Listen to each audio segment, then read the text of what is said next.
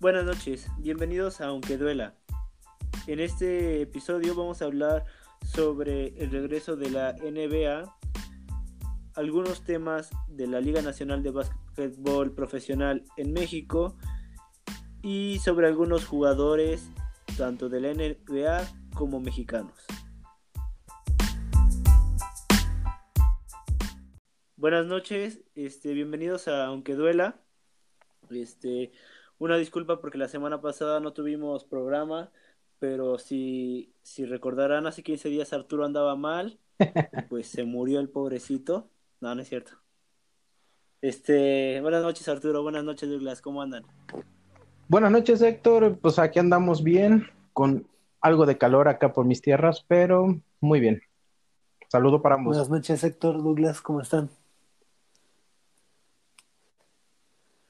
Muy bien, gracias Arturo. Este, pues, hoy quise hacer la presentación porque quería hacer esa broma pendeja de que se había muerto.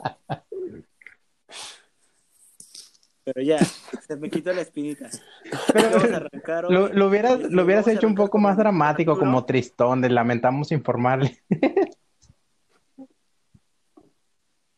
Es que no sabría si, si lloraría o me alegraría. No, no es cierto, Arturo. Sabes que me caes chido. Pues vamos a iniciar contigo, Arturo, que preparaste notas de la, del básquetbol aquí en México y de algunos referentes de la selección nacional. Sí, bueno, pues eh, antes que nada me gustaría comenzar con Gustavo Ayón, que es, como dices, uno de los referentes del básquetbol nacional. Y pues hasta donde sabíamos estaba jugando en, en Moscú, en el Zenit. En Rusia.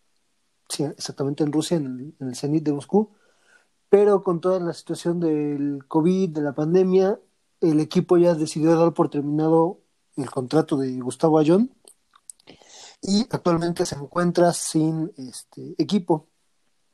Aquí lo interesante sería ver cómo se va a mover Gustavo para, para esta etapa ya final de su carrera.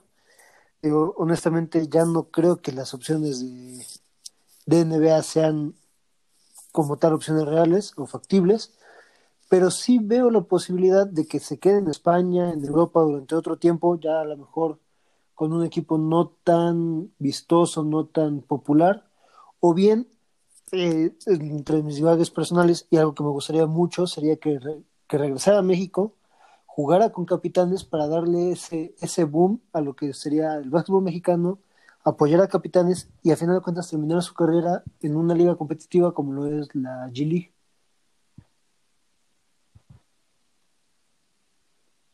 Pues es un gran jugador, ¿no? Yo creo que se equivocó un poco al salir del Real Madrid en el aspecto de que es la liga europea más competitiva, la de España, que es un gran equipo el Real Madrid, que está bien acompañado, que todavía, pues la afición lo quiere, ¿no? Entonces, el que se haya ido a Rusia para a mi gusto no fue una, una muy buena decisión. Ahora, la NBA pues sí está muy lejana, ¿no? Ya tuvo su oportunidad, no, no le funcionó, no por capacidad, sino como por otras cosas. Este y, y, venir a México, bueno, venir a Capitanes, le caía muy chido al básquetbol mexicano, a Capitanes, y sería como una pequeña revancha referente a la NBA. Claro, es la G League, pero sigue siendo un buen básquetbol, ¿no? Sí, totalmente de acuerdo. Pero lo, ven directamente en Capitanes, o sea, no lo ven regresando a, a la tan cuestionable liga que tenemos aquí en México en un, en un equipo. No sé, se me ocurre, por ejemplo, Monterrey. Fuerza Región, no, no, sobre todo por el problema que tenemos ahorita con la Federación Internacional. Es que, de hecho, bueno, he visto a algunos equipos que han hecho algunas, este, algunos anuncios de jugadores. Eh, por ejemplo, el que Mineros anunció hace poquito a lo que es el Primesa. Entonces, ¿cómo queda esa problemática? Si siguen trayendo jugadores, vi por ahí un argentino que llegaba, no recuerdo qué equipo, entonces sigue, o sea, la liga sigue funcionando tal cual, pese a toda la problemática que tuvieron. Pero ya, por ejemplo, el Peri Mesa, pues ya es un poco más veterano, podemos decirlo así. Y pues es en el ámbito en el que se desarrolla, no en la liga, en la liga nacional. Igual creo que a Minero se fue Orlando No me acuerdo de la Peri Mesa, pero pues, como dices, tanto Orlando Méndez como Peri Mesa son jugadores que han pasado casi toda su carrera en el básquetbol, si no es que toda su carrera en el básquetbol mexicano, y no han salido.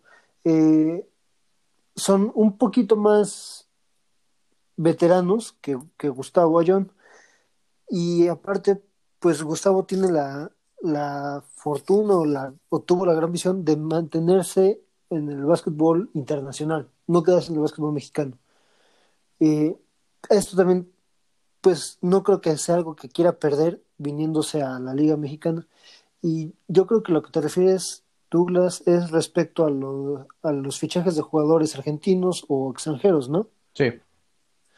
Eh, pues en teoría, la Liga Mexicana no está reconocida. O sea, mientras no haya una resolución por parte del TAS, que es lo que explicábamos en, en, programas anteriores, mientras no haya una resolución por parte de ellos, pues ahorita en teoría funciona, pero no bajo los criterios de FIBA. Entonces, el jugador que se atreve a venir aquí está plenamente consciente de que su carrera está en riesgo de verse parada por dos años. Probablemente no sea efectivo de inmediato, pero sí va a tener consecuencias a, a cierto, a corto plazo. Sí, porque me llama mucho la atención ver a equipos que se siguen armando pese a esa restricción. A lo mejor yo imaginaba, a lo mejor ya llegaron a, un arreglo o algo. Ahora, pues, si no mal recuerdo, el Peri Mesa creo que estaba en Capitanes. Sí. Y es al, igual. Al igual que Orlando. Entonces, son dos jugadores, pues eran, supongo yo, base del equipo. Y en este momento, el que están llegando a una liga de desarrollo, pues Capitanes dijo, ¿sabes qué? Este, si tienen una mejor opción, tómenla. Ver llegar a Gustavo Ayón, no sé si va con esa filosofía de un nuevo proyecto. O sea, no sé si me explico también. Sí, sí, ya, ya te entendí. O sea, bueno, es que sí, tanto Gabriel Girón, Orlando Méndez y este Peri Mesa eran parte de Capitanes, pero ellos desde el principio dijeron que ellos iban a tratar de que este pues hubiera Girón ya no estaba con Capitán. No, Gabriel Girón no. ¿No fue su hermano el que salió antes? En la temporada pasada ya. No, su hermano se quedó. Gabriel desde la temporada pasada ya no estaba en de Girón. Bueno, el punto es que lo que querían hacer con este equipo de G-League era darle oportunidad a jugadores que tuvieran la capacidad de jugar en G-League. Por cuestión de edad, y de mercado, estos jugadores pues ya no, ya no tenían esa capacidad. No sé cómo lo vayan a manejar con Héctor Hernández, no, no sé si en Capitanes, no recuerdo bien, pero aquí lo que trae Gustavo Ayón es mucha experiencia y al final de cuentas trae la experiencia en NBA.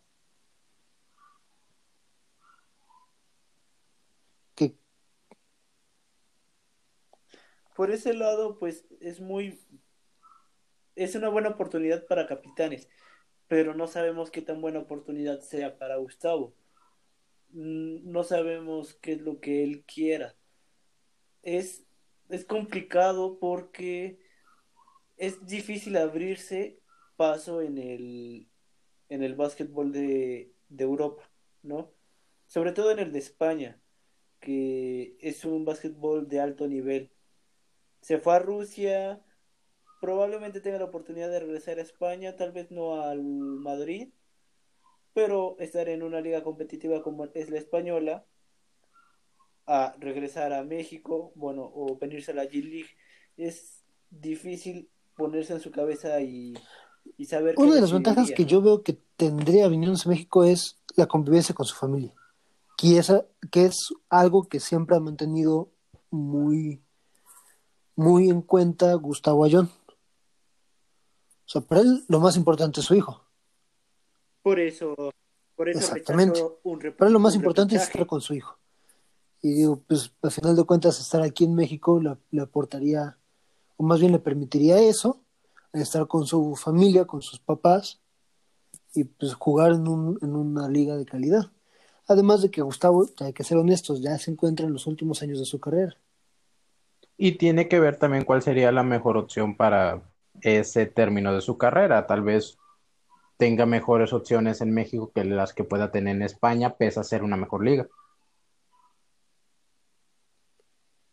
Sí, por ese lado yo creo que sí. A mí me gustaría, ¿verdad? Pero pues sí, como todas, bueno, tienes toda la razón, pero pues, es difícil meterse en la cabeza de Gustavo. Sí. Pero a ver, ojalá le vaya chido. Ojalá ser- Sí. sería bueno verlo en Capitanes, pero a ver qué decide. Y hablando de Ya jugadores con experiencia NBA, también tenemos que en esta semana se anunció que Jorge Gutiérrez cambia de equipo, pero se mantiene en la liga alemana. Este Ah, no, chinga, yo vi que se cambió, estaba el en el. Hamburg Towers y actualmente va, acaba de firmar contrato con el BG Göttingen. Göttingen. Sí, eh, pues creo que sí. Entonces se mantiene ahí durante otro otro año, creo que fue contrato multianual el que firmó. Y pues es otro jugador que también pues vino ya a la liga mexicana a, a buscar su revancha después de del mal rato que pasó en NBA, de la caída que tuvo en su carrera después de, de ese paso por NBA. Vino a Capitanes, jugó una final, la perdió, pero volvió a encontrar su camino hacia la liga, hacia las ligas europeas y pues es bastante bueno que se mantenga ahí.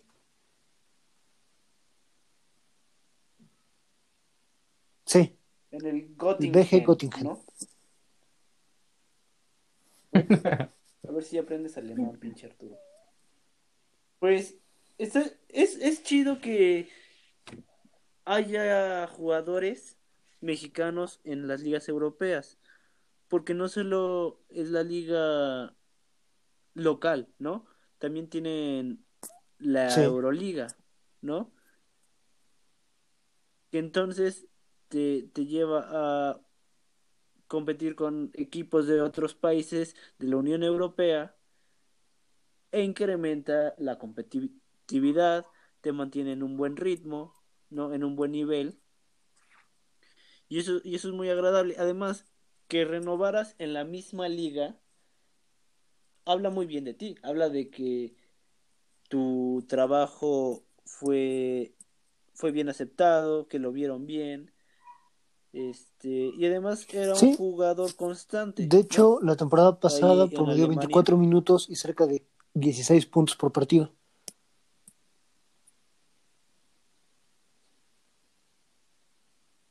Sí, o sea, es un buen trabajo el que he hecho en, en Alemania y, y qué chido, qué chido por, por Jorge. Es, es uno de los jugadores más talentosos que tiene actualmente México.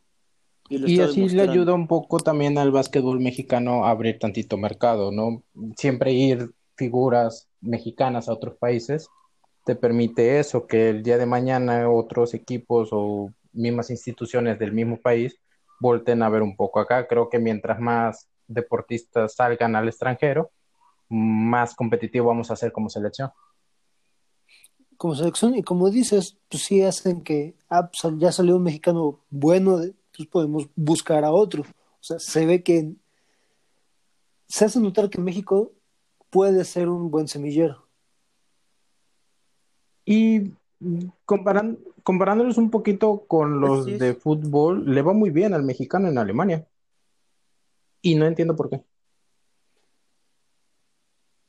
Pues realmente por lo que por lo poco que conozco de la gente alemana, pues no son tan diferentes las las percepciones de vida que tenemos.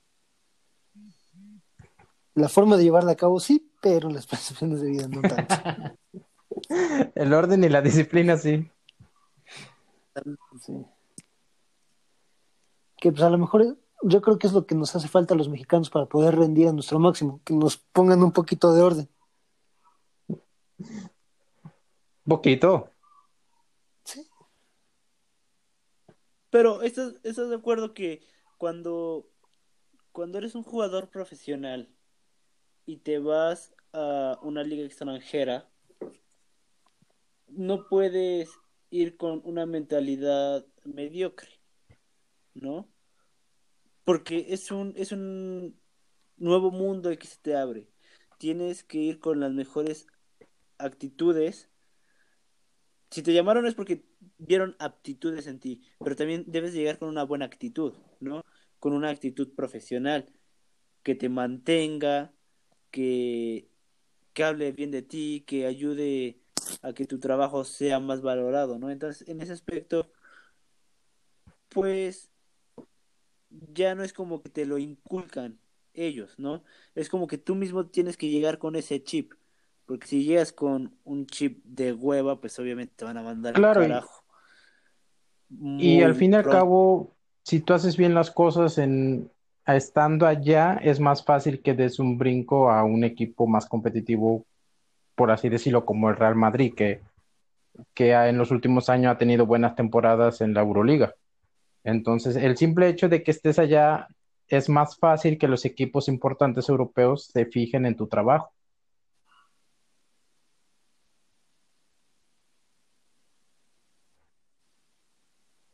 Sí, pues así es.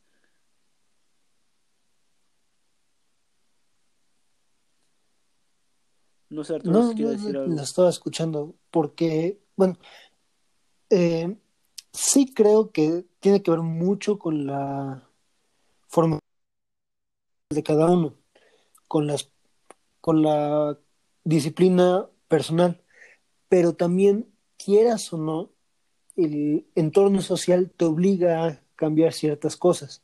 O sea, sí se necesitan ciertas características de disciplina y orden propio para poder llegar ahí. Pero una vez estando ahí, también la misma sociedad como que te, te enseña un poquito de, pues aquí las cosas se hacen así. Si las quieres hacer así, que bueno, eres aceptado. Si no, pues te regresan.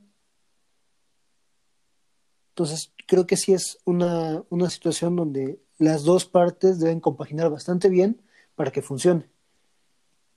Claro, y Claro, tú tienes, tú tienes que llegar bien y acoplarte bien, ¿no? Saber acoplarte, saber recibir lo que ellos están y vas con el entendido de que si no lo haces, alguien más lo va a hacer por ti. Exacto. Y pues, también con la noticia de que oficialmente ya está suspendida toda la temporada 2019-2020 de la Liga Nacional de Baloncesto Profesional Femenil. Esto debido a la misma situación que nos ha venido quitando todo poco a poco, la pandemia. Eh, se creía que conforme se fuera arrancando la, las ligas eh, deportivas en todo el mundo, incluido México con la Liga de Fútbol, eh, iba a permitir que todas las demás ligas pudieran reiniciarse.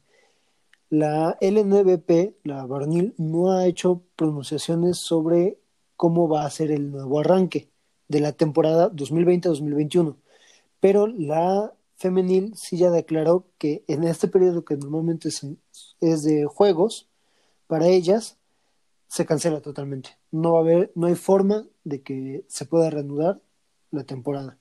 Así es que el básquetbol femenil en México tendrá que esperar casi un año completo en poder eh, volver a arrancar.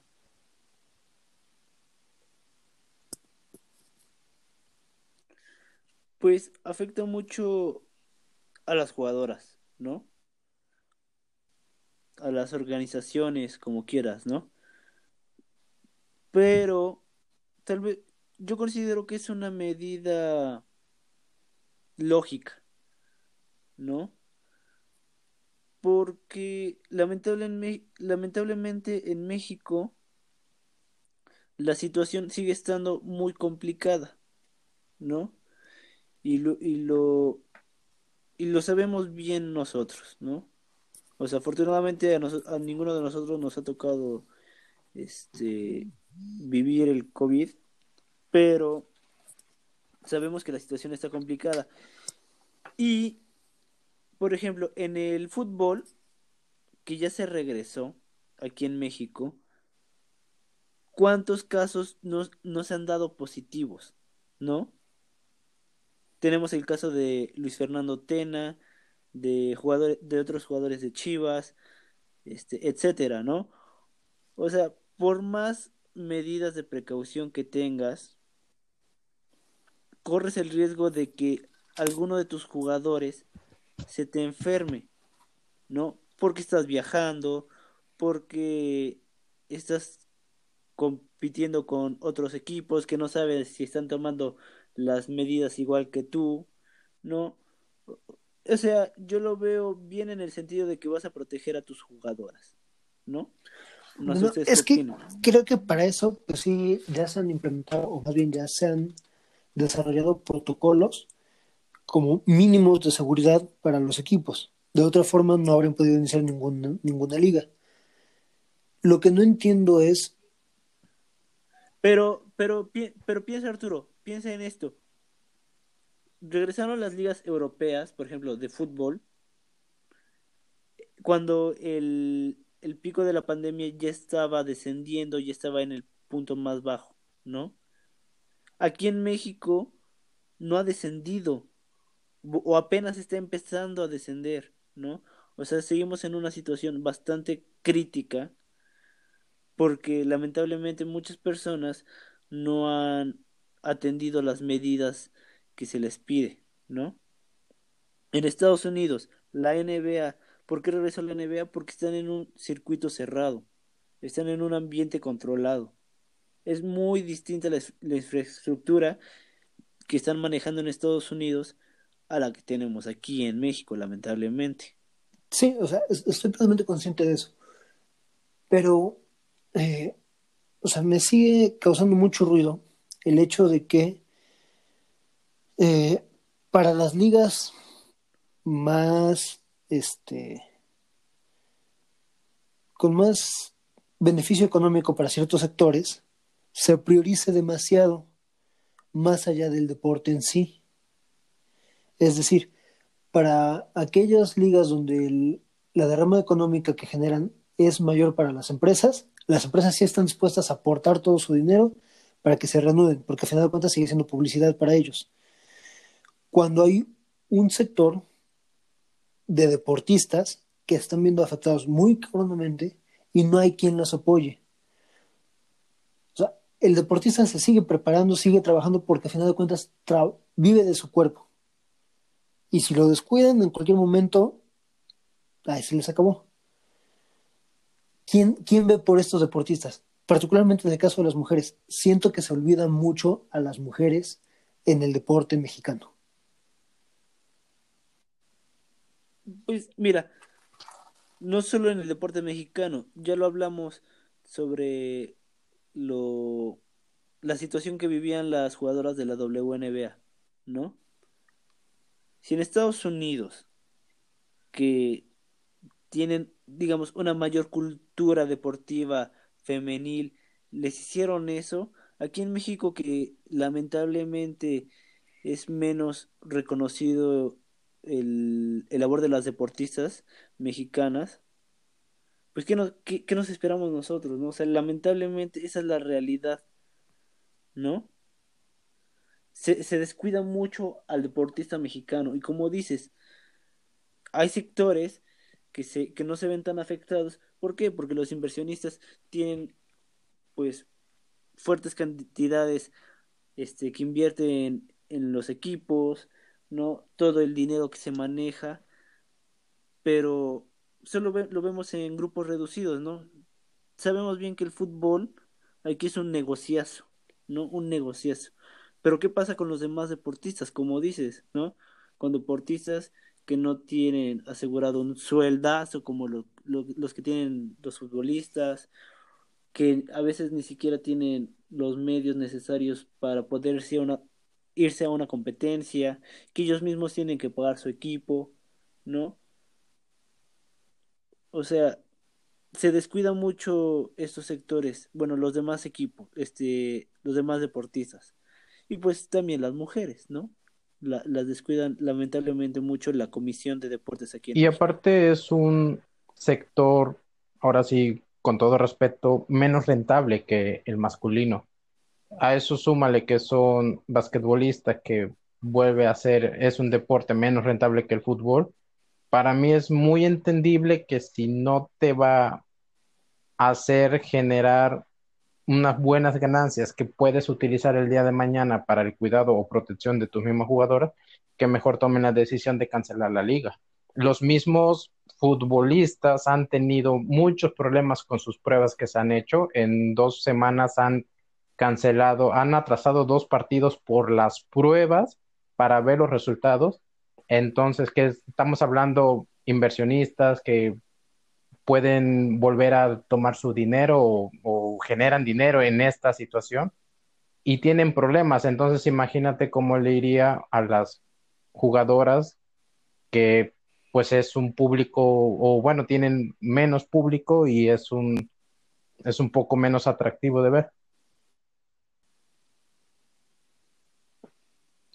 Pues honestamente es algo que yo no entiendo por qué, por qué lo consideran menos atractivo de ver. Porque yo me he fijado, sobre todo en el básquetbol femenil, son más rápidas, son más ágiles y cuidan sobre todo mucho más la técnica. Por lo cual estrictamente deportivamente hablando, es mucho mejor calidad de deporte que ver.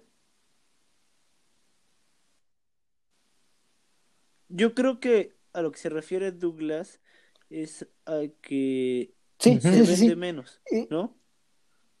O sea, tú, tú y yo podemos decir, pues es que es, es un juegazo el que se da en los partidos femeniles, ¿no?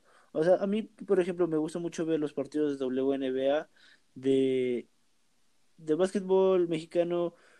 No, tan, no los veo mucho porque pues no los transmiten, es difícil verlos, ¿no? Es difícil, difícil verlos, tendrías que buscar en internet y lo que quieras, ¿no? Yo, por ejemplo, los de WNBA los veo porque los llega a televisar este ESPN, ¿no? y me gusta y es entretenido y estoy enamorado de Elena del Don y por eso conocí a Becky Hammond, ¿no?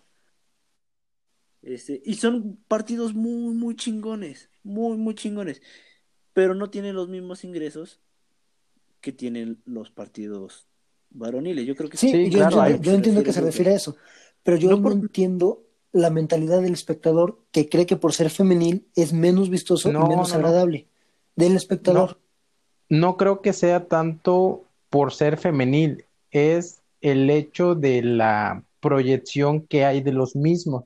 Tú pregúntale a un aficionado promedio del, del básquetbol, te conoces, seguro te conoce las estrellas de, de la NBA, pero pregúntale sobre las mujeres y ahí le va a costar un poco más, ¿no? Entonces, la, la proyección, lo que te muestran, tal vez el espectáculo que creo yo, no llegas a ver partidos de más de 100 puntos de ambos equipos. Eh, la fuerza, la agilidad, no sé. Entonces, por alguna razón no hay la misma proyección y esa falta de proyección hace que el aficionado promedio lo desconozca y por lo tanto lo vea menos.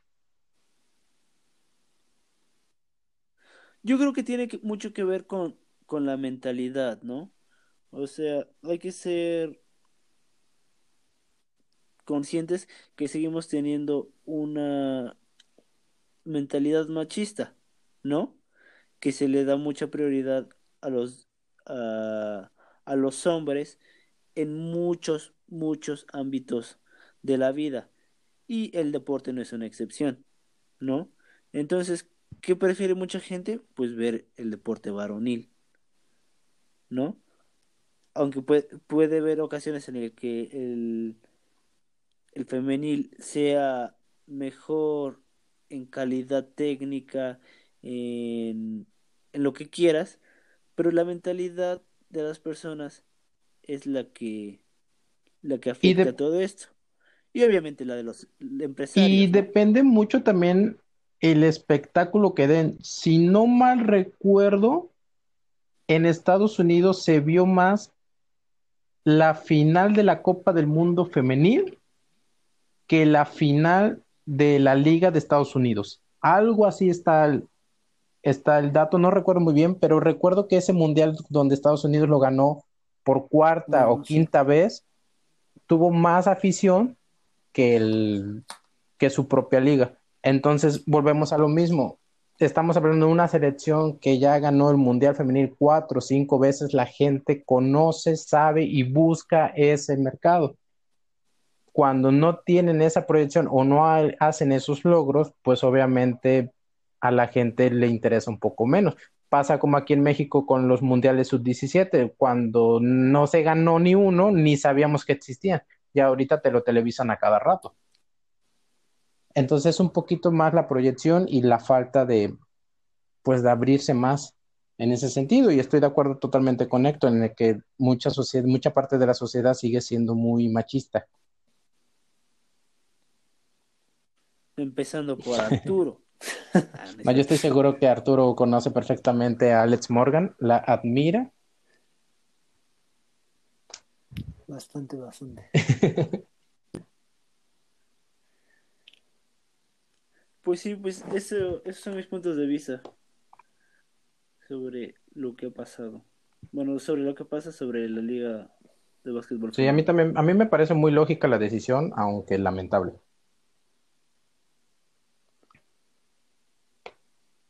Eh, Héctor, ¿tú, ¿tú tenías algo preparado para este segmento?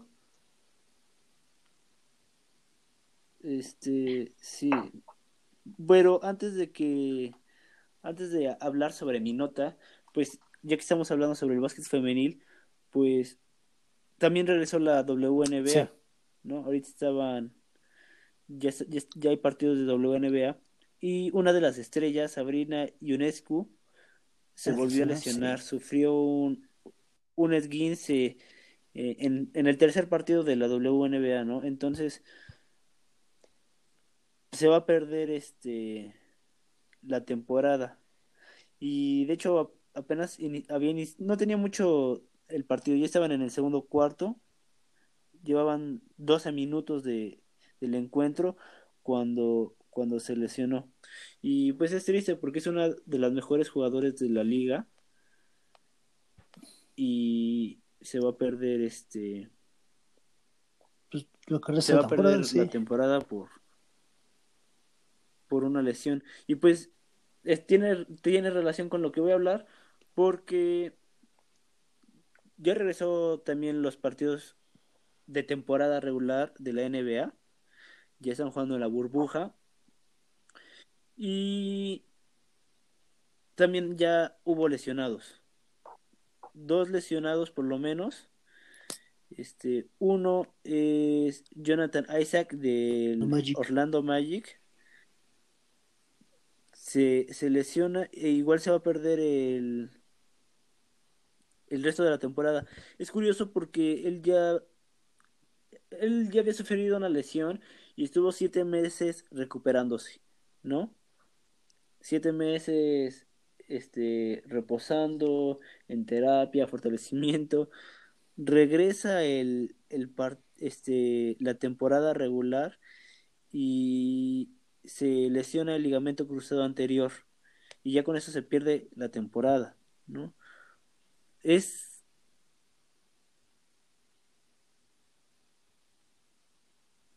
porque son recaen en la retomar un buen ritmo, ¿no? Los equipos vienen con un ritmo bastante lento, no todos, pero sí la mayoría de los equipos vienen con un ritmo bastante lento y se ve reflejado en los en las lesiones que pueden sufrir los los jugadores, ¿no? Otro de los jugadores que se lesionó fueron Jaren Jackson Jr., que es jugador de de la rodilla izquierda. ¿No? Igual se pierde el resto de la temporada. ¿Ustedes qué tanto creen que el, la pausa que se generó en la temporada tenga que ver con estas lesiones? No, pues yo estoy definitivamente seguro que mucho tiene que ver con, la pausa, porque pues incluso eh, Douglas lo mencionaba cuando empezábamos a, a tratar este tema de, de, la renovación de partidos, de cómo sería. Él mencionaba que el estrés físico iba a ser mucho y que por eso debería haber tanto juegos previos como luego ya tratar de meter unos cuantos de, temporada y luego los playoffs, según recuerdo que era una de las primicias que más defendía Douglas. Y el hecho de, de ver ahorita ya los equipos en los ocho juegos de temporada regular que le corresponde a cada uno y ver cómo están jugando, pues sí, dices, estuvo muy cabrón el parón que tuvieron, porque hemos visto secuencias de 10, 15 jugadas donde de plano apenas llegan al aro las bolas. Eh, vimos a Luka Doncic tratar de clavarla y quedarse cortísimo. O sea, son cosas que, pues sí, son parones físicos que tu cuerpo resiente.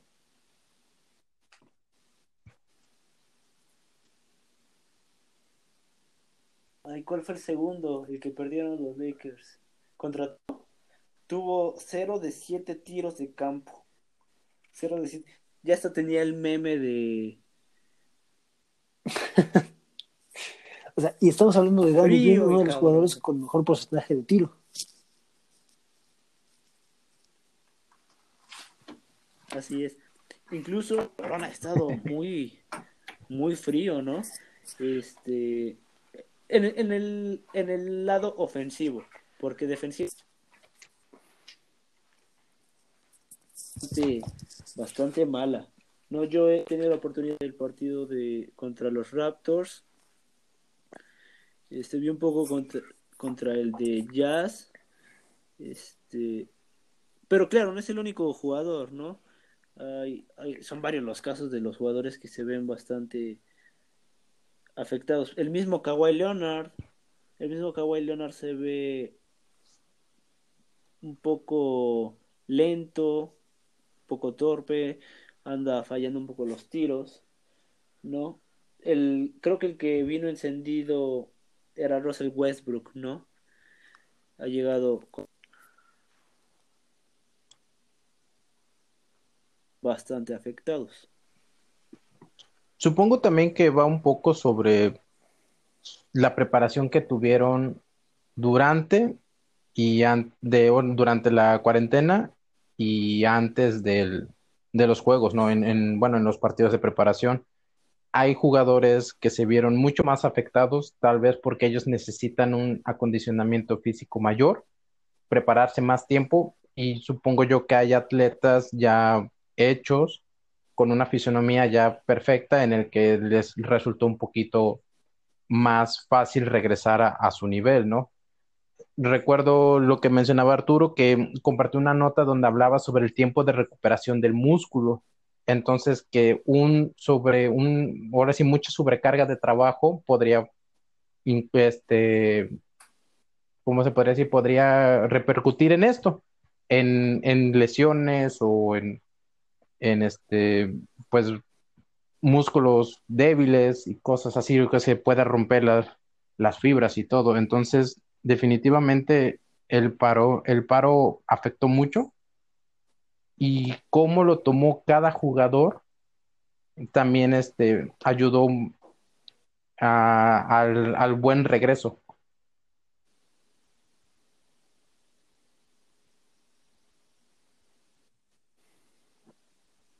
Pues aún hay, hay partidos por delante de la temporada regular yo creo que está la posibilidad de que los jugadores en un par de semanas tengan una mejor condición, este, un mejor ritmo de juego, porque, bueno, condición no se les ve completamente mal, ¿no?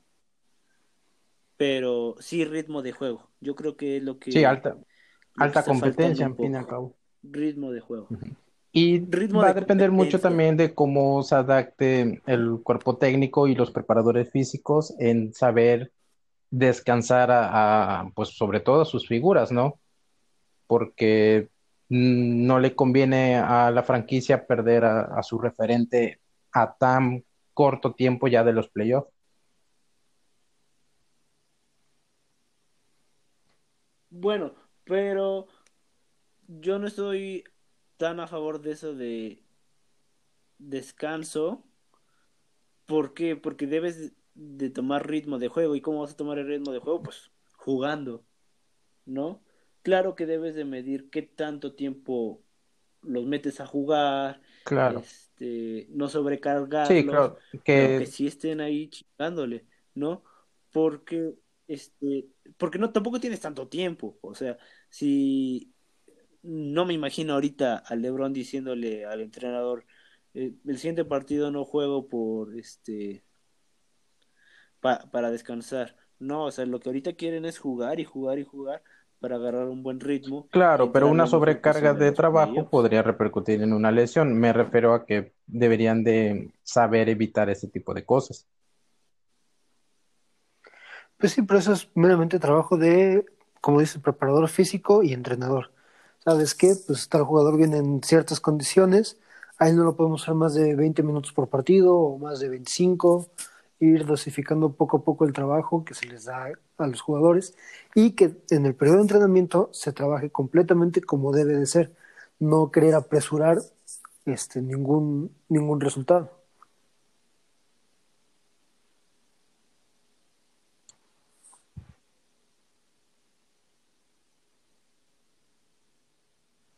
Pues sí, sí, dejamos nuestra primera parte y regresamos para hablar un poquito más sobre el básquetbol en la burbuja.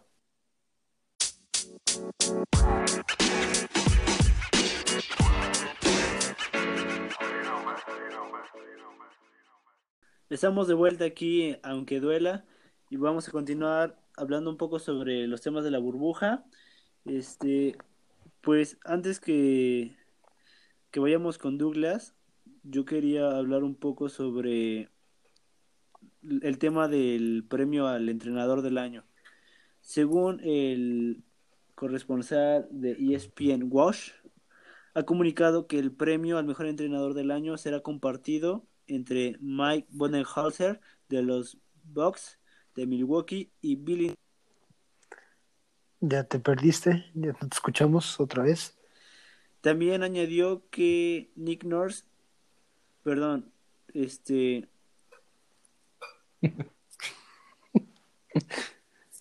año será compartido con, entre Mike Budenholzer de los Bucks y Billy Donovan del Oklahoma City.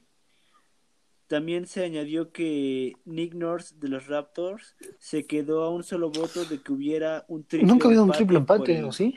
premio.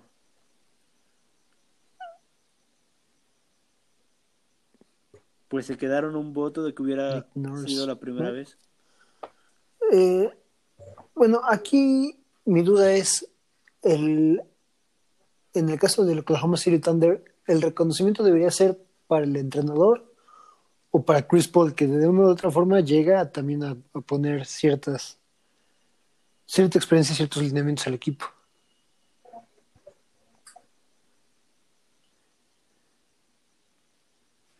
La verdad es que cayó muy bien. Yo tenía mis dudas sobre la llegada de Chris Paul a, a Oklahoma, pero creo que fue bastante bueno. Sí, demasiado bueno. Realmente el creo que también ha influido. No, yo no lo hubiera puesto como un candidato, ¿eh? O sea, yo si hubiera dejado a, al entrenador de Milwaukee y al de los Raptors, porque no sé si estarás de acuerdo, bueno, estarán de acuerdo que los Raptors están siendo un equipo contendiente en el este, ¿no? Se ven bastante bien como equipo, ¿no? La pérdida de Kawhi Leonard no les pegó como yo imaginaba que les iba a pegar. Y claro que eso tiene mucho que ver con Pero el es que fue Danny Green, fue Kawhi Leonard, o sea, perdieron, por lo menos en esos dos jugadores, perdieron piezas muy, muy importantes de los que fue el equipo de campeonato. Y aún así, mantenerlos en un ritmo que les permite eh, tener acceso a playoffs, pues es bastante, bastante buen trabajo del entrenador, porque ha sabido acoplar las piezas que le quedaron de ese equipo de campeonato.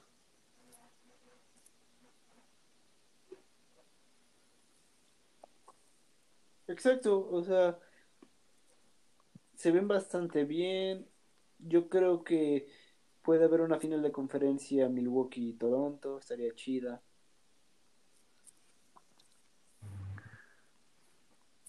Douglas, ¿estás por ahí? Sí, sí, sí.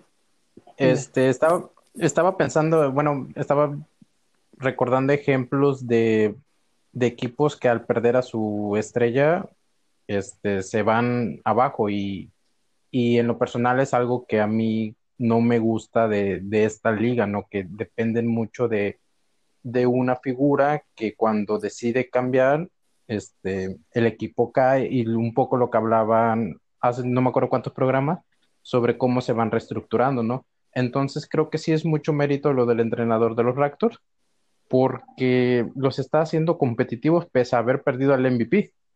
Entonces, desde...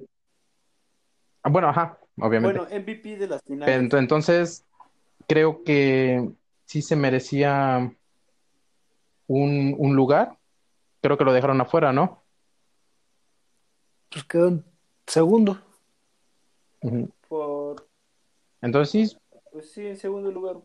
sí, Se sí, sí se merecía un, pues por lo menos el reconocimiento a lo que iba en ese periodo de temporada. De hecho, pues bueno, no sé si puedo empezar con mi nota aquí.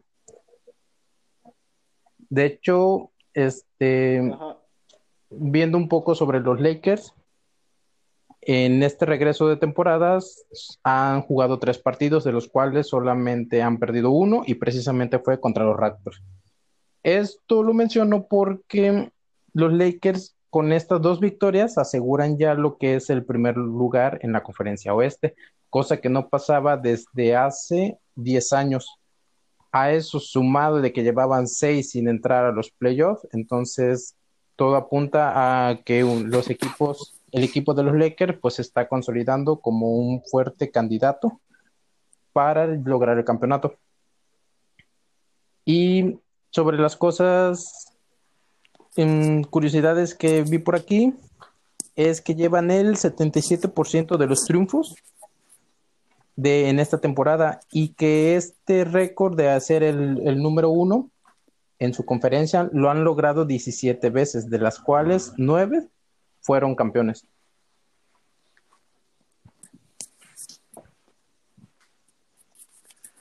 Es decir, que tienen más del 50% de probabilidad, según su propia historia, de ser campeones esta temporada. Así es. Y creo yo que en parte un gran mérito de el equipo que se conformó, sobre todo la dupla LeBron y Anthony Davis, porque tan solo en, en el último juego logró 42 puntos, el cual está siendo o está superando los números de LeBron y creo que es uno de los que mejor ha regresado ahorita. No mames, Douglas, ¿para qué le das spoilers? Porque estábamos Ya peleando, a. A porque estábamos peleando en Facebook. Empieza Arturo. Empieza Arturo. Porque va a empezar con sus pendejadas de los memes que anda compartiendo. Ándale, ándale, Arturo. Eh, eso es lo que más disfruto, te lo juro que es lo que más disfruto. Ver aficionados de LeBron tan molestos. No tienes idea de cómo me da gusto. Y sí, efectivamente, eh, hace rato compartí un meme en Facebook donde eh, se hace mención de que Anthony Davis es quien está cargando a LeBron y quien está cargando a los Lakers, que es gran parte de lo que le está dando esta, o más bien lo que le está haciendo que aseguren el primer lugar en la conferencia oeste. Lo cierto es que, como lo mencioné hace rato, eh, únicamente lo hago por molestar a los fans de LeBron. Es una de las cosas que más disfruto. Estás pendejo, que es otra cosa, Arturo. No, estás pendejo. Porque, también como lo decía hace rato, claramente en uno de los, de los programas anteriores mencioné que para mí el, el jugador más valioso de esta temporada ha sido LeBron James. Y aunque la ofensiva la está cargando Anthony Davis, hay que reconocer todo el mérito que tiene detrás de esta ofensiva el trabajo de LeBron James. Héctor lo mencionó hace rato. Sí, sus números están cayendo un poco ofensivamente, pero defensivamente se, se mantiene bien. No con esto digo que sea el mejor defensivo que tenga Lakers. No estoy diciendo que sea el mejor defensa, el mejor, la mejor versión de LeBron James como defensa. No. Pero sí se ha mantenido trabajando esa parte y ha sido bastante productivo para el equipo de los Lakers.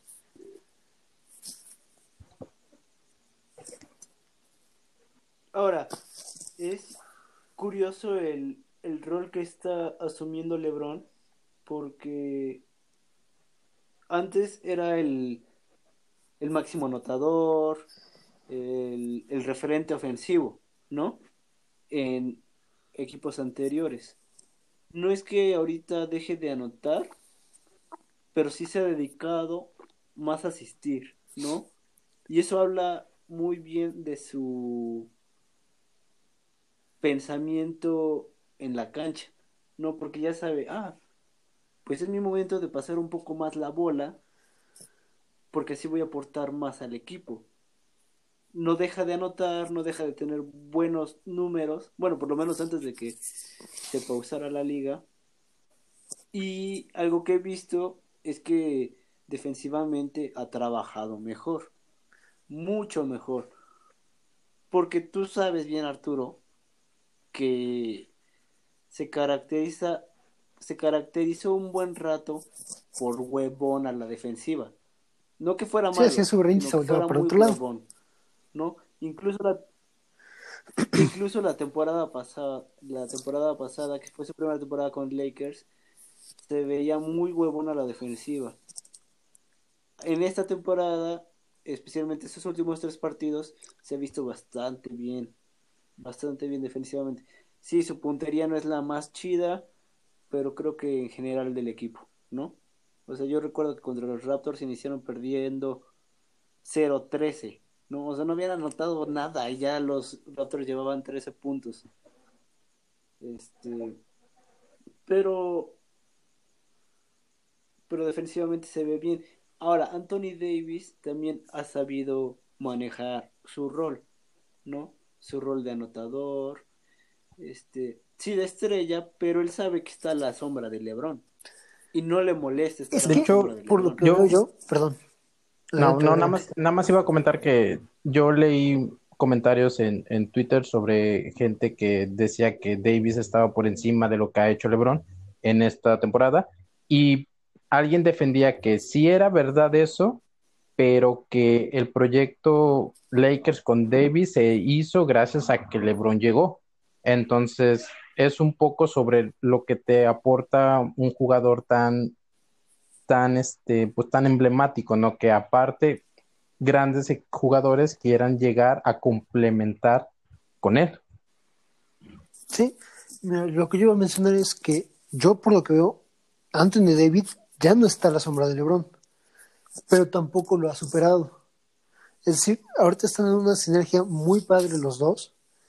Y otra cosa que he visto es que en este momento LeBron James está tomando un rol muy diferente a todo lo que se le había visto a lo largo de los años. Incluso hace una de dos temporadas yo lo criticaba mucho porque era el jugador que agarraba la bola, la subía botando, daba uno o dos pases, pedía la bola y la clavaba o hacia el tiro. O sea, él buscaba ser tanto quien armara la jugada como quien la terminara. Era un jugador que ya no se desprendía mucho de balón hace dos temporadas, la temporada pasada incluso, que fue cuando se empezó a hacer burla de que ya quería ser movedor y demás. Bueno, ahorita en esta etapa de, de lo que está haciendo es algo muy diferente de lo que se le había visto, porque no está haciendo el anotador y ya no es ese jugador que quiere subir a fuerza el balón, que, necesita tener control a fuerza del balón. Eso es algo muy bueno que, que creo yo ir en la, este, en la carrera de LeBron a estas, a estas alturas. Y en cuanto a lo que decía Douglas, es un jugador que sigue dándole mercado a los equipos a donde va. Lakers ya no era conocido por atraer muchos jugadores. Es más, te apuesto que si ahorita LeBron James de aquí a una temporada se fuera a Knicks, se fuera a Chicago, que son dos equipos con un mercado horrible para jugadores, o sea, que ya nadie quiere ir para allá, si llega LeBron, es capaz de darle uno o dos buenos jugadores a los equipos.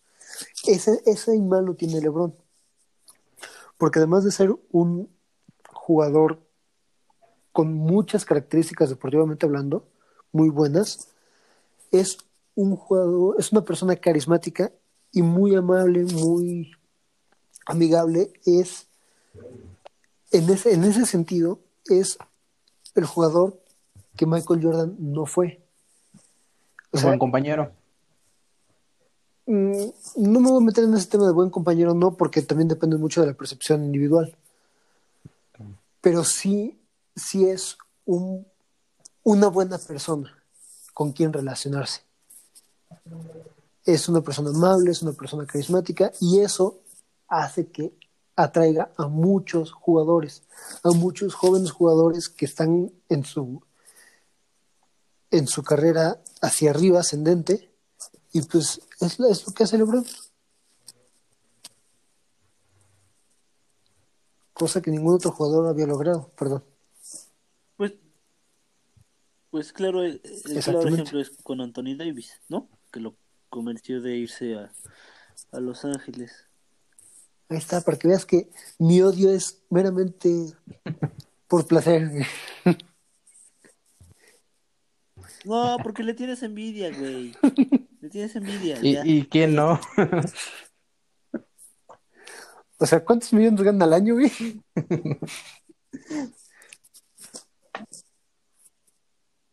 Bueno, pero no mames, ese güey lo, lo invierte chido.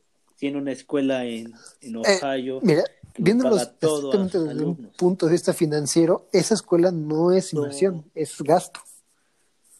Porque no le retribuye absolutamente nada. O sea, yo, yo me refiero a que los invierte, bueno, inversión era una expresión, ¿no? Los gasta bien, los gasta bien, ¿no? O sea, no es envidioso no, con lo que tiene. Aporta, o sea, tiene un chingo de dinero y lo... A mí como jugador dentro de la cancha y por, o sea, mer meramente, meramente dentro de lo que es el círculo NBA, lo detesto. Me es insoportable. Y sus fans mucho más. Pero como persona es alguien a quien admiro muchísimo y respeto muchísimo por todo lo que ha hecho por su comunidad en Ohio. Eres muy bipolar, Arturo. No, es que yo sé diferenciar del deportista a la persona. Ah, ok, ok. no, paro, Arturo, ya. Crómasela, no, crómasela. Pues ya no digo nada porque luego me dice que soy muy vulgar y que digo las variladas más guarras del mundo. Es un naco, Arturo, eres un naco. Bueno, ya nos ponemos muy agresivos. Este, pues sí, pues los Lakers regresan a lo más alto. ¿Y ustedes qué posibilidades creen de verlos campeón? Posibilidades, yo le veo cerca de un 80% de todo lo que está sucediendo en la liga, porque creo que son el equipo con los dos jugadores que mejor, en mejor condición han regresado.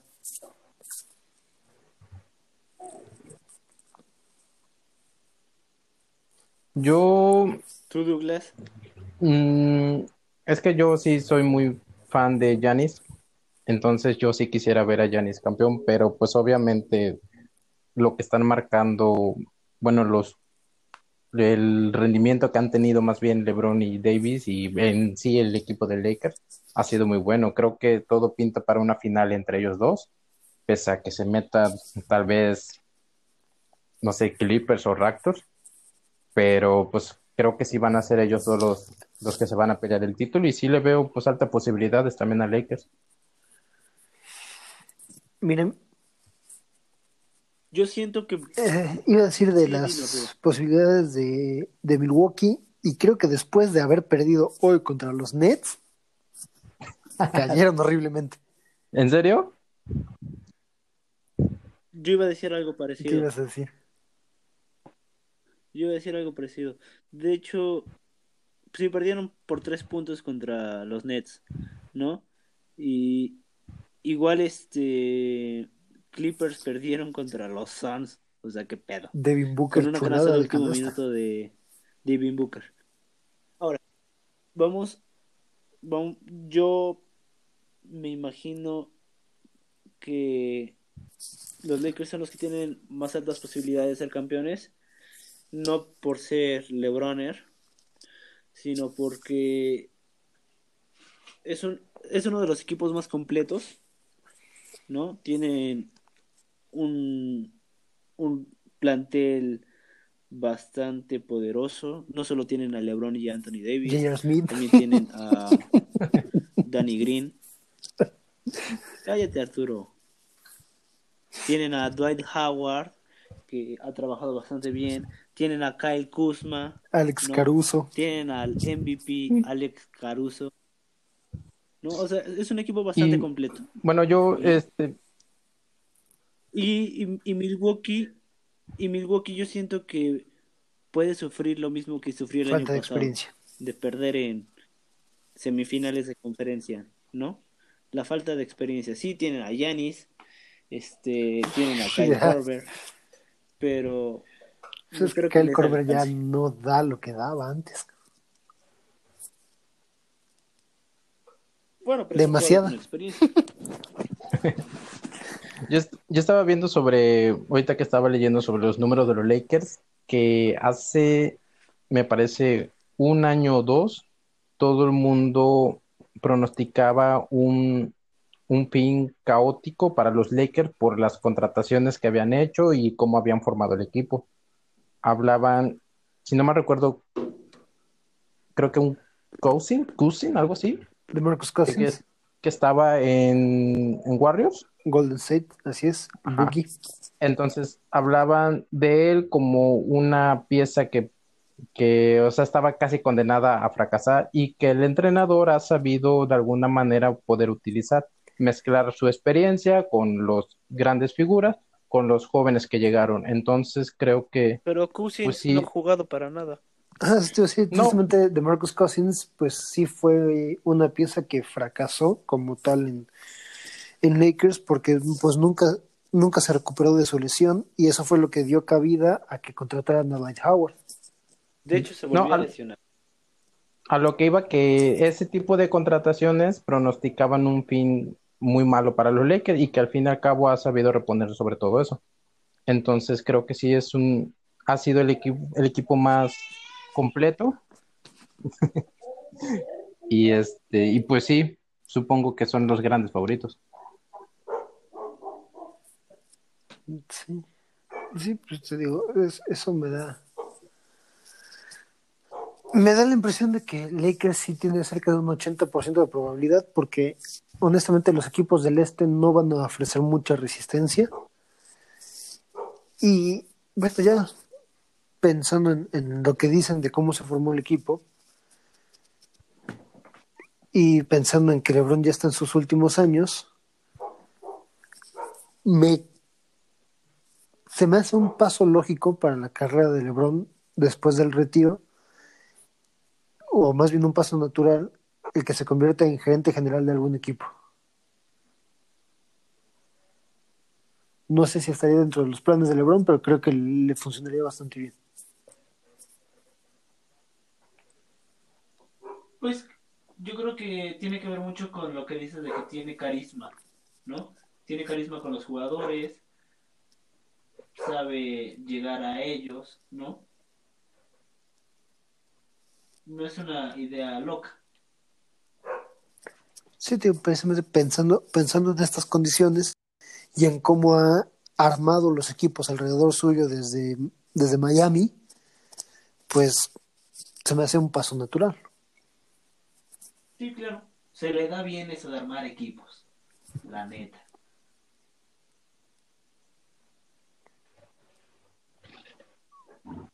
aunque no sé bien qué tanto sepa de, con- de manejo de presupuestos. Pues él lo que le sobra es dinero.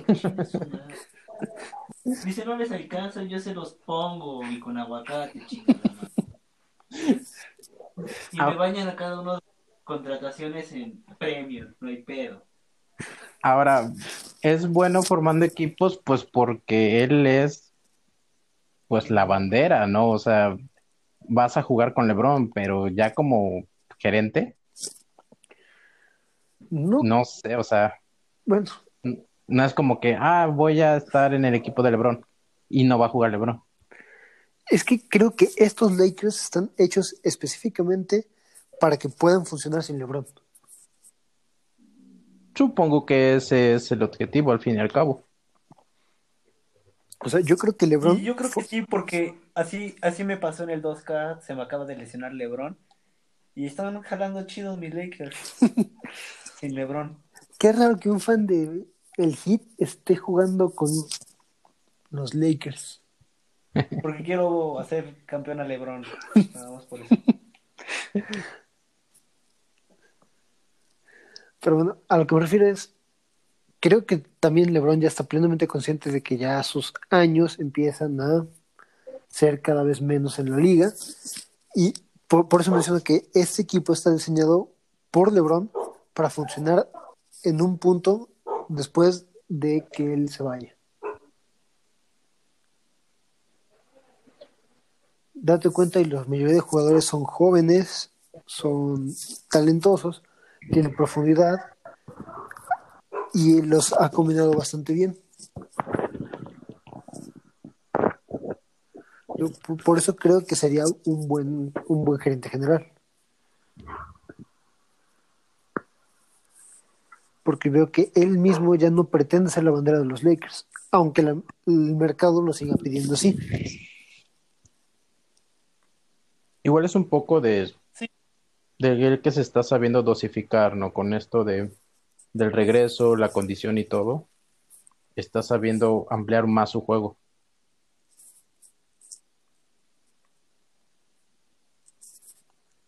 Pues no creo que solo sea por el regreso. O sea, desde antes de la pausa se veía con mejor visión en, en el campo.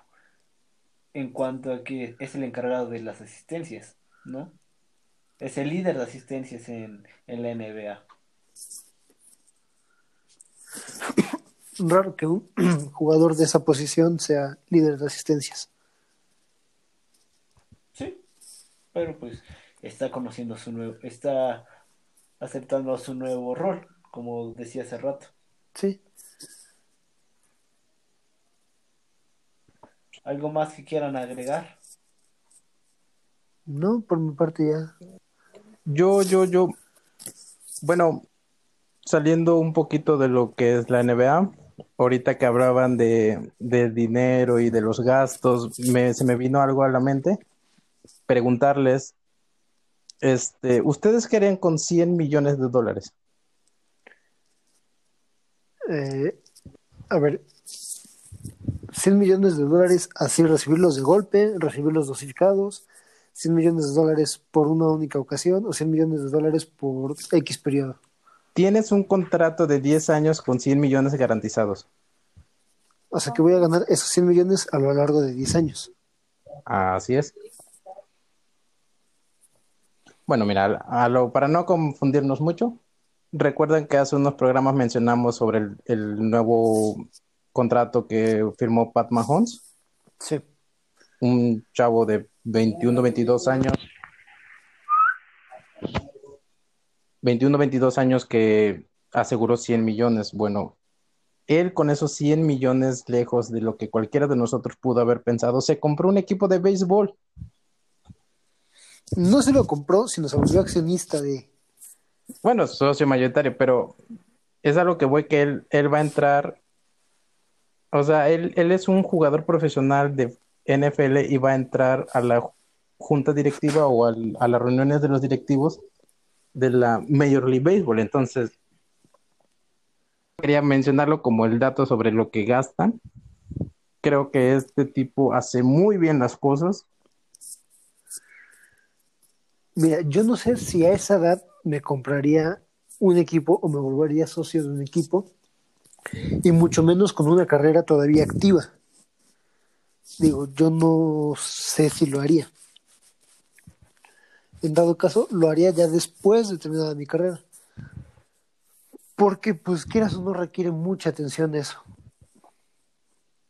Sí. Pero es una inversión a futuro y Bueno, pero. Sí, sí, con asesores, lo que quieras, pero digo, yo lo consideraría más a- al final de mi carrera. Pero pues sí, básicamente sí, con 100 millones, pues sí, intentaría entrar en alguna en alguna liga deportiva, comprar un equipo. Híjole, bueno, no sé, es que es mucho gasto los contratos. Definitivamente pondría una escuela deportiva, eso sí, sin duda. Y te gastarías un- en un carro, en un- Pondría también una cadena de restaurantes. como las que tenías en GTA. parecidas. Es una cadena de restaurantes. Bueno, ya, y ya para despedirnos, yo quiero dar una nota. Ah, pero espérate, no has contestado la pregunta de Douglas. ¿Tú qué harías con 100 millones? Pues los invertiría. Vería ¿Cómo? de qué forma En la bolsa, dice. Ah, o sea, No, algo concreto. ¿Qué harías con eso? O sea, La neta. Pues los para los que no saben, pues yo soy músico y pues me lo, in- lo invertiría en instrumentos. en- Pondría alguna escuela de música y me compraría palcos en estadios. Porque pues me mama el deporte, ¿no? Entonces pues, me compraría palcos para ir cuando se me hinche los huevos a ver algún partido. Muy bien. ¿Tú, Douglas, qué harías? Yo, mm, híjole.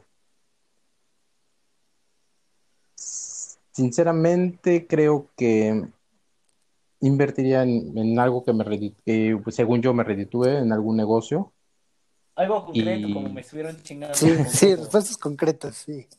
Concreto, yo, fíjate, hay un, un sistema aquí, bueno, conocí a una, una amiga que su familia se dedica a las tiendas.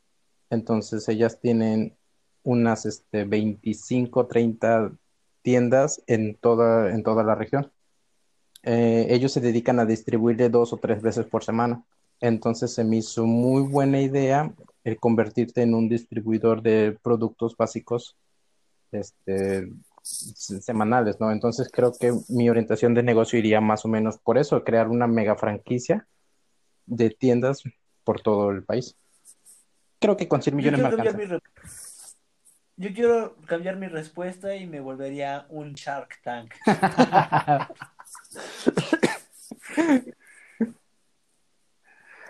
O sea, vas a vivir de las ideas de alguien más. Sí. Bill Gates hace eso. Sería bien verga.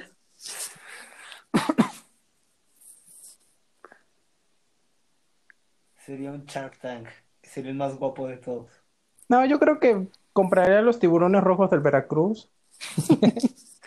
Pagaría sus deudas y me iría a la miseria. Es que ese es el problema. Un equipo es demasiado caro de mantener. Sí, ven, hablemos de eso. A ver, sí, ¿qué, qué nota querías presentar para despedirnos, Héctor? No, no es cierto. Lou Williams tuvo que estar, bueno, ahorita sigue en cuarentena de 10 días y se perdió los primeros dos partidos de, de la NBA, del regreso de los Clippers, que fueron contra los Lakers y contra los Pelicans, este, debido a que Salió de la burbuja por problemas familiares, burbuja. supuestamente, ¿no? es lo que dijo este güey, pero ¿qué creen? Se fue a un club de strippers en Atlanta. Chingate esa. ¿Eh? Ah, hablando de mal invertir el dinero, Que viva Estados Unidos y sus mujeres. Es lo que dijo Williams. No, no, no dijo eso, pero seguramente lo pensó. Eh, No, espérate, eh, vamos a. ¿Qué, ¿Qué será más difícil? ¿Encontrarte a Lou Williams en un table o a James Harden en un table? O, un table abierto con esta pandemia. Pues Sí, o sea, ¿qué pedo? ¿Por qué están abiertos los tables ahí? ¿Ahí en, Que no ahí le en dónde? miedo a nada, qué ching. Bueno, ahí en Estados ¿Sí? Unidos. ahora, Es que no, ¿Estás de acuerdo que si vas a un table, tu menor preocupación es contagiarte de COVID? es que te decía, ahí en Estados Unidos, no, güey. Aquí en México ya están abiertos. Aquí en Puebla ya están abiertos algunos. Incluso se hizo viral un Así, video, rol el dato. No, no es cierto. un video de mamitas y de 40 grados en redes sociales de Que que, aquí ya se están podían abiertos. Que nos podrían patrocinar. Vaya. O sea, por lo menos esos dos ya están Bueno, abiertos acá en Puebla. No mames. Tengan tantita madre. O sea, o sea que si el día de mañana esos jugadores quieren venirse a Puebla a jugar, ya saben, tenemos tables abiertos, incluso pese a la pandemia. Aquí pandemia. nada nos para. Exactamente. No nos paró el sífilis ni el SIDA, menos el COVID. Sí. Bueno, Qué huevos este güey, la neta. y como, como nos decían, ¿qué le dices a tu familia, güey? Me hackearon. O sea, ves la nota en ESPN. Lou Williams sale de la burbuja por problemas familiares. Y después se enteran que lo vieron en un tema. ¿Qué dice la familia, güey? Se A mí hubiera, sí me daría un chingo de pena. se hubiera inventado que un, un familiar lejano cayó ahí y fue a rescatarlo. Como Jesús Corona, que, que era su primo y idéntico. Ándale. No, no, hubiera dicho entré porque aquí está la prima tercera de mi, la tía de mi mamá. Y me pidió que viniera a rescatarla de este mundo tan feo. Y hubiera armado una protesta de cierren todos los tables en este momento y. O algo así. La verdad sí se mamó, no mames. Qué oso. Sí. Lo bueno es que yo no voy a esos lugares y nunca me pasaría algo así. nunca me quemarían. Lo bueno que a mí no me, no me han invitado. Si no se voy, dice. Lo pensaría. Y bueno, pues creo que ha llegado el momento de despedirnos.